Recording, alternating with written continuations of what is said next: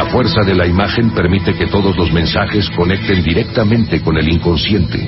Modifican la percepción de la realidad con elementos audiovisuales y generalmente no se trata de provocar reacciones reflexivas o de producir material con fines artísticos. Se trata de vender una realidad que no existe. Fuerte al medio, con Agustín Espada y Santiago Marino. 1502 en la ciudad de Buenos Aires. ¿Cómo Seguimos 02? 06. en 05. Tenés razón. Cualquiera vi. Mira vos. Eh, eh, Se me eh. cruzaron los, las rayitas del digital.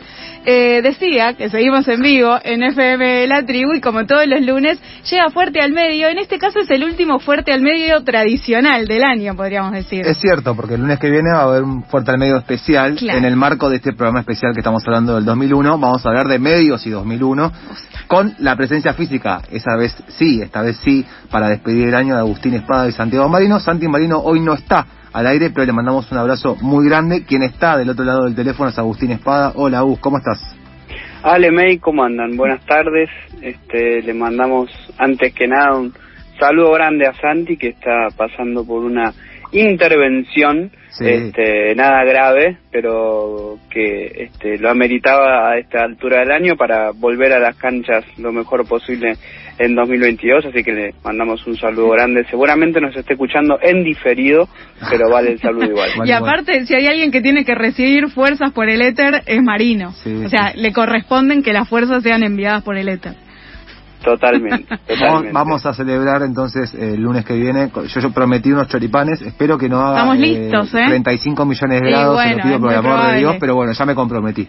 No, no, Bueno, pero está, está, está en el mazo, ¿no? Cuando te escuchaba decía que sí, este, iba a ser un fuerte al medio especial eh, porque vamos a estar por primera vez los cuatro en ese hermoso estudio que voy a conocer el lunes que viene, además de la edición especial que vamos a preparar con Santi, este, con, con motivo del, de un- del, este, del aniversario de las jornadas de, de diciembre de 2001. Sí, totalmente. Vamos, vamos a ver. Bueno, yo con 27, 28 grados me conformo. mirá, no te pido mucho. Sí, y de última también pienso, bueno, nos ponemos ojotas y nos mojamos un poco los pies. No, bueno, ya es, otro, fue, es otro plan. Está bien. ¿no? Es otro plan. Ya es cualquiera, ¿no? Ya me miran raro, no les gustó tanto. bueno, Agus, en esta última columna, claramente el tema que llega, que nos, se nos cae encima, tiene que ver claramente con las plataformas, ¿no? Y esta, esto que vos planteabas, cómo se terminó la ingenuidad sobre las plataformas. ¿Por qué? Sí, es una, es una idea que venimos trabajando con Santi que vengo trabajando también en algunos textos este, en lo que en lo que va de 2020 y 2021 que tiene que ver con justamente el fin del este, de la no injerencia estatal en el desarrollo de internet Este, por lo menos en, en el desarrollo de los servicios que se han montado sobre internet no hasta acá teníamos una eh, si se quiere una visión general sí de lo que sucedía de de qué lo que sucedía en internet sí la actividad por ejemplo de no sé Mercado Libre Amazon Google Facebook Netflix era eh, materia poco aprensible para los estados y Mm. que eh, no se sabía bien cómo regularla, no se sabía si se podía regular o no, se hablaba de Internet como un este como un espacio sin territorios y, y que estas plataformas tenían gran capacidad para esquivar las normativas eh, eh, locales y, y bueno así se fueron este, desarrollando y fueron evolucionando por lo menos en los últimos 15 20 años este, estas grandes eh, corporaciones porque además de plataformas son grandes corporaciones económicas y empresariales y en los últimos años particularmente en este y en 2020, han encontrado ciertos límites y han encontrado mucho cuestionamiento, muchos cuestionamientos a su actividad y a su poder de mercado en distintos países, entre ellos eh, y principalmente, ¿no? Países eh, absolutamente capitalistas, eh, eh, absolutamente centrales para la economía mundial, como son los Estados Unidos, eh, como es el Reino Unido, como es España, como es Italia, Australia, Canadá. Sí, digamos, no estamos hablando de este, Rusia, China. Prácticas eh, comunistas, digamos. Exactamente, sí. Bueno, es que tiene que ver con que eh, la actividad de, de estas plataformas se ha transformado en una en una preocupación económica para estos países capitalistas. Entonces, yo diría que el fin de, de esta inocencia o de esta inactividad eh, por parte de los estados llega un poco tarde y llega un poco tarde porque se han consolidado con un poder económico y político estos actores este, de una manera muy muy fuerte y muy grande, mm. pero al mismo tiempo llega en buena hora porque me parece que em, se ha desarrollado medio eh, inconscientemente un gran acuerdo político sobre la necesidad de abordar esta problemática, no abordar el poder que tienen estas plataformas y estas empresas eh, a nivel económico, pero también a nivel social y cultural. Entonces, yo diría que eh, en los últimos eh, en los últimos tiempos hemos visto decisiones en algunos casos jurídicas en otros casos regulatorias de distintos países en vamos a, agruparlas cinco cuestiones hmm. ¿sí? esas cinco cuestiones tienen que ver con primero el aspecto tributario sí. que estas empresas paguen impuestos por eh, la renta que generan, por lo que facturan. Que es, que es exorbitante, perdón, Agus, la renta que generan, digamos. Sí, por supuesto, digo, y acá podemos eh, llegar también a una a, una característica del contexto en el que se da el fin de esta inocencia o el mm. fin de esta inactividad, que son dos años, año y medio de pandemia, donde los servicios y las plataformas digitales eh, aumentaron su facturación y sobre todo aumentaron su este, participación y relevancia para la vida del común de las personas. Sí, incluso te sumo una cosita más que yo me enteré hace poco, incluso plataformas como por ejemplo Mercado Libre, que siempre se vendió como un intermediario entre productores y, compradores, digamos, vendedores y compradores, ahora empieza a producir también sus propios productos y a ofrecerlos en, la misma plataforma, con lo cual se complejiza un poco más lo que empezaban a hacer y lo que es ahora. Por supuesto, porque empiezan a explotar toda la información que ellos tienen de sus usuarios y que les permite generar los, los, los productos y generar servicios acorde a las necesidades y a las características este, de esos usuarios que ellos tienen. Entonces, digamos que en algún punto la pandemia le ha otorgado un gran beneficio a estas plataformas digitales, pero por otro lado ha abierto en buena medida los ojos eh, de los estados y de los políticos en cuanto a la necesidad de hacer algo. Y esa necesidad de hacer algo tiene que ver en, un punto con esto de lo impositivo, ¿no? Con que, bueno, con que paguen impuestos, ya no solamente como las discusiones que nosotros venimos teniendo, que Netflix pague los mismos impuestos que paga televisión. No, no, digamos, que, que, que, eh, que Amazon pague los mismos impuestos que paga Coto y Carrefour, por poner de, algunos ejemplos.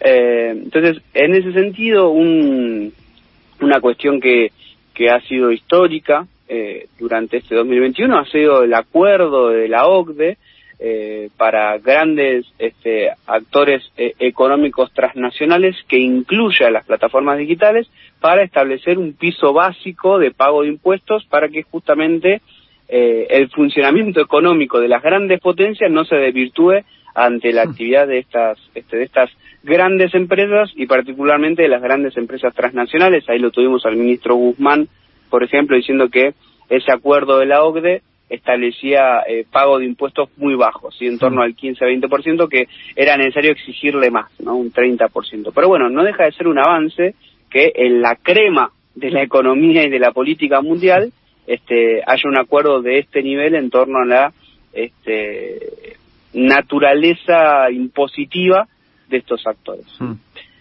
En un segundo nivel, una, una, segunda cuestión que hemos visto eh, recuperada en la agenda de política pública en estos en estos meses y en estos años y sobre todo en la última semana tiene que ver con el aspecto laboral. Hmm. ¿sí? Eh, la Unión Europea sacó la semana pasada una directiva, sí, que son recomendaciones y son como un poquito más de recomendaciones, sí. Eh, es como una ley marco para que después se adapte en los, en los países que forman parte de la Unión para regularizar eh, a los trabajadores de plataformas digitales, como puede ser Uber, en, hmm. el caso este argentino, pedidos, pedidos ya, ya que esa normativa los considera trabajadores en relación de dependencia y no trabajadores autónomos o monotributistas como lo podríamos llamar en nuestro O sea, país. los Claro. colaboradores, ¿no? Que llaman las propias plataformas. Totalmente, totalmente. Eh, eso es eh, también histórico porque es un antecedente eh, central por la, por la importancia de la Unión Europea, pero también por toda la discusión que hay en torno a, bueno, qué es lo que pasa con este, el poder que tienen esas plataformas sobre el trabajo y sobre todo sobre eh, por la exigencia que le pueden este, imprimir a la relación con, con los trabajadores de esas plataformas. La Unión Europea entonces ha reconocido en la última semana que no se trata de relaciones entre una empresa que contrata y un trabajador autónomo, un trabajador autónomo, Claro. sí, que no se trata entonces de una plataforma que intermedia entre un cliente y un trabajador que ofrece su fuerza de trabajo, sino que estas plataformas son empleadores de esas personas. Y ahí te hago una pregunta, Agus. La OCDE define eso y después cada, cada jurisdicción debiera legislar sobre esa recomendación. Cla- En este caso es la Unión Europea, no la. OCDE como en el Ah, caso bien, bien. eh, impositivo, pero sí, precisamente lo que hace esta directiva es establecer un piso mínimo de exigencias para esa para la formalización de esas relaciones laborales y que luego este, cada cada país la debe adaptar también a su propia normativa laboral, ¿no? Que, que, que, que no es igual en todos los países. Digo, por ejemplo, eh, en, en 2018 hubo, eh, la Unión Europea sancionó una directiva con eh, la fijación, una directiva audiovisual con la fijación de cuotas de catálogo para plataformas digitales. Entonces, ahí se ponía, la directiva decía que un piso del 30%. Después cada país podía poner este, una cuota del 50% Claro. si Claro. quería, pero mínimo tenía que poner una cuota del 30%. Bien. De ahí entonces la, la adaptación de esta directiva europea que va a llevar años, ¿sí? No, no es algo que se solucione de la noche a la mañana, pero es un, un mojón muy importante en la historia de eh, la regulación laboral de estas empresas que se han transformado este, en actores muy importantes de la economía y del mercado de trabajo también. Hmm.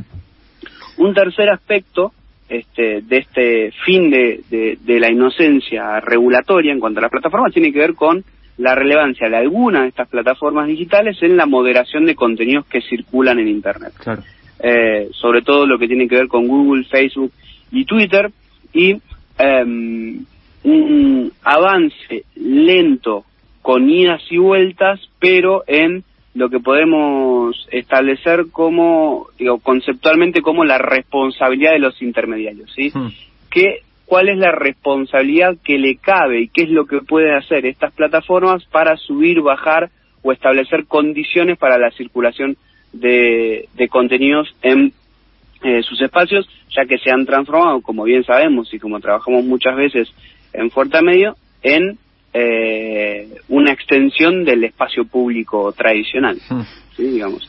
Y como tal, es un espacio cuyas condiciones, cuya naturaleza son fundamentales para la salud de nuestra libertad de expresión. Entonces, en ese sentido, y sobre todo después de lo que sucedió con los los perfiles y las cuentas de Donald Trump, Sí. ¿sí? allá este, en, en diciembre de 2020, en pleno proceso electoral en los Estados Unidos, ha habido muchos este, avances y sobre todo muchas discusiones, y no, no se han materializado tanto en, en una ley hecha y derecha, pero sí se ha discutido mucho en cuanto a, bueno, evidentemente no podemos dejar que estas eh, empresas y sobre todo estos cuatro o cinco empresarios o CEOs que las manejan eh, tengan tanto poder de decisión sobre lo que se puede decir y lo que no se puede decir en esos espacios. Claro.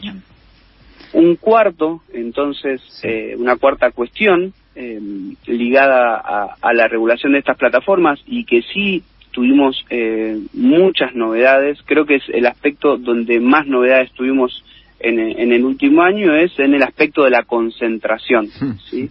Y sobre todo eh, en el abuso del poder dominante que hacen estas plataformas. Eh, ha habido fallos en los Estados Unidos, ha habido fallos en Italia, en Alemania, en Australia, en Canadá, donde este, se acusa principalmente a Apple, a Amazon, a Facebook y a Google de eh, usar a su favor, esto que decíamos recién, usar a su favor todos los datos que se recolectan y discriminar eh, a los productos y servicios de terceros. Esto puede tener que ver con eh, aplicaciones, Hmm. ¿sí? Eh, no sé, por ejemplo, en los App Store, tanto en los App Store de iPhone o en, en el Google Play este, de, de Android, privilegiar y, y visibilizar mucho más a las aplicaciones propias que a las de terceros que cubren los mismos servicios o que dan los mismos servicios, o en el caso de Amazon, privilegiar este, los productos propios en contra de los productos de terceros. Hmm. En el caso de Apple, por ejemplo, quedarse con un porcentaje muy alto este, de lo que las aplicaciones cobran a sus usuarios por usarlas, ¿sí? Digamos, Mm. en el caso de, de Apple se estaban quedando casi con el 30% de cada dólar que un usuario pagaba a su aplicación únicamente por usar por, por usar el este el, el App Store, Claro. ¿sí? Entonces, todos esos em, esas cuestiones y esos abusos que tienen que ver con el gran poder de mercado y con la incapacidad que a nosotros como usuarios tenemos para usar otros servicios. Eso te iba a decir, Agus, porque digo, eh, quien tiene un celular, digamos, un, eh, de la marca Apple, no tiene alternativa que usar el App Store para bajarse una aplicación. Con lo cual, ahí no tenés, lo mismo que los que tenemos Android, caemos en el Google, el Play Store ese Claro. para bajarse aplicaciones, con lo cual, digo, ahí también se, se, se rechaza un poco la, la idea esta de la, la libertad de elegir, digamos. O sea, yo para bajar una aplicación tengo que usar tal, aplica tal, tal dispositivo, tal programa, y ahí no tengo escapatoria. Totalmente, totalmente. Bueno, en ese sentido es que ha habido este, muchos fallos de, de, de miles de millones de dólares en contra de estas empresas para que corrigieran estas conductas. Bien sabemos que, eh, digamos, por más que sean miles de millones de dólares, en algunos casos estamos hablando de dos mil millones de dólares, en otros casos de mil millones de dólares, eh, son números pequeños, pero que si este, se replican en distintos lugares del mundo, sin lugar a dudas se van a transformar en un dolor de cabeza y en la necesidad de cambiar algunas de estas prácticas para estos gigantes digitales. Aparte, Agus, perdón, pero no Sí. hay posibilidad de que, o sea, cuando te entre una bala te empiecen a entrar por todos lados, digamos, también un poco eso, independientemente de la cantidad de guita que es.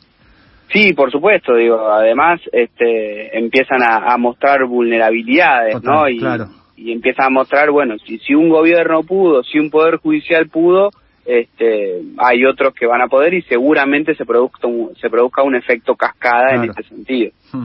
Eh, y por último, entonces, este, terminando con este relato de por qué podemos considerar 2020-2021 eh, este año que para muchas cosas se considera un año solo, Sí. eh, el, el año del fin de la inocencia de plataformas digitales tiene que ver con algo que se da principalmente en Europa, que es el- las, las regulaciones que obligan a Google y a Facebook principalmente a pagar por la circulación y por el uso de contenidos de producción periodística. ¿sí? En Alemania, en Italia, en Francia, en el Reino Unido, se han sancionado regulaciones que también tienen que ver con el avance de discusiones en materia, en el marco de la Unión Europea, así de una directiva de la Unión Europea, eh, que tiene que ver con la directiva eh, sobre derechos de autor, Claro. eh, que obliga a Google y a Facebook a pagar a los productores periodísticos eh, por el uso de, de- esos contenidos, sobre todo en lo que son sus servicios de noticias. Y entonces Google y Facebook han desarrollado, no sin primero intentar este, la vía del, del bardeo, ¿no? Digamos, sin bajar contenidos y sin decir, bueno, a ver, ustedes nos quieren cobrar, bueno, nosotros no ponemos más este, contenidos de medios profesionales, a ver, a ver, este, cuánto duran ustedes sin nosotros. Bueno, finalmente eh, eso no ha sido este, tan exitoso, sí consiguió mejores condiciones de negociación, pero entonces eh, sí se ha avanzado en 2020 y en 2021 en que Google y Facebook paguen, aunque sea este, algunos dólares o algunos euros, en el caso europeo, a los productores de contenidos. Casi siempre estos acuerdos se trazan con, obviamente, los medios comerciales y privados más grandes, en algunos casos también con las corporaciones públicas, y excluyen a los eh, medios eh, más pequeños, eh, alternativos, este, que, que no tienen tanto peso de mercado, pero bueno, como, como siempre este, eh, decimos, es un pasito adelante Hmm. del que hay que profundizar para que no genere más desigualdades que las que ya existen. Esta distribución de noticias llegó también a Caus, ¿no? Eh, eh, dedicamos un fuerte al medio. Sí, claro. ¿Y qué, qué pasó con eso acá? ¿Funciona? Bueno, no fue- funciona?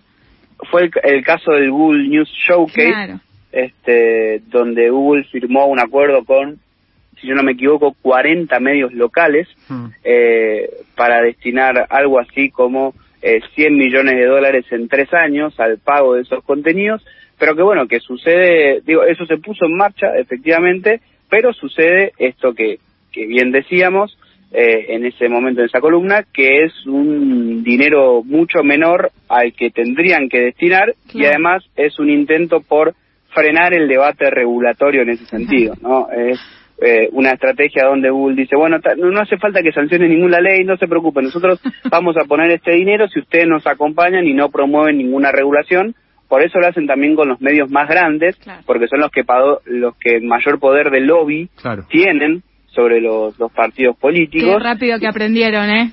Exactamente, bueno, sí, sí. eh, recordemos que vienen de un país como los Estados Unidos, Claro. donde el lobby está institucio- institucionalizado y, y- y legalizado, por lo tanto son grandes maestros este, de esa práctica. Agus, eh, esta discusión que decís que se está dando en la Unión Europea como marco regulatorio general para que después cada país aplique esa norma en función de las características propias de ese país, ¿crees que es una posibilidad tipo un viento de cola que puede llegar acá para que se empiece a discutir o estamos a años luz y lo que hay que esperar primero es que Europa empiece efectivamente a poner en práctica esta regulación para que recién se ponga a discutir acá?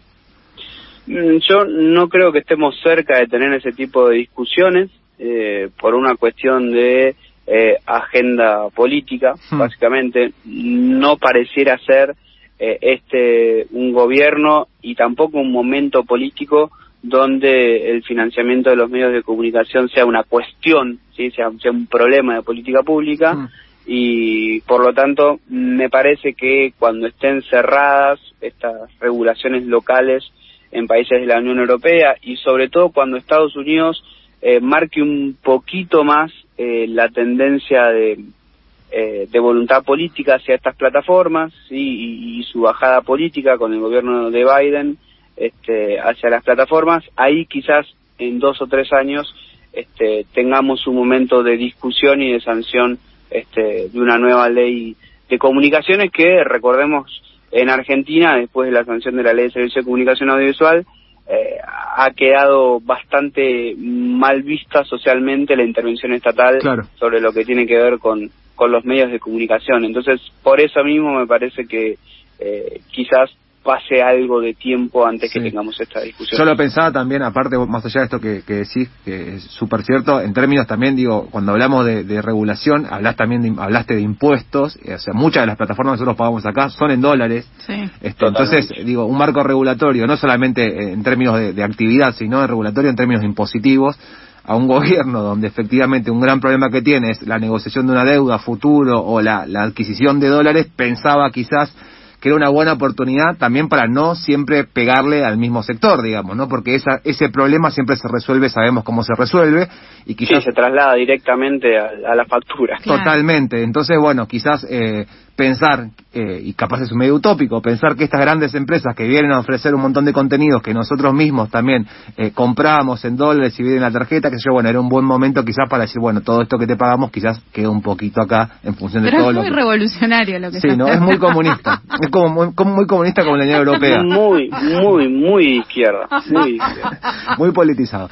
Eh, Agus, nada, mil gracias por esta por esta eh, entrega de Fuerte al Medio. El lunes que viene estamos muy contentos que vamos a, a compartir eh, el espacio, los chorizos y quién sabe si algún brebaje. Y Algo, puede ser. Sí. Hay que Siempre ver. que sea después de la columna, Sí, claro, después del programa. muy- Sí, sí, tenemos un ratito más para, para quedarnos charlando después de la columna. Te agradecemos un montón. Un fuerte abrazo para vos y otro fuerte abrazo para Santi también. Le mandamos otra vez un abrazo a Santi, a Ali May. eh, nos vemos el lunes que viene y gracias por el espacio. Agustín Espada pasaba al aire eso que falta haciendo una nueva emisión de Fuerte al Medio.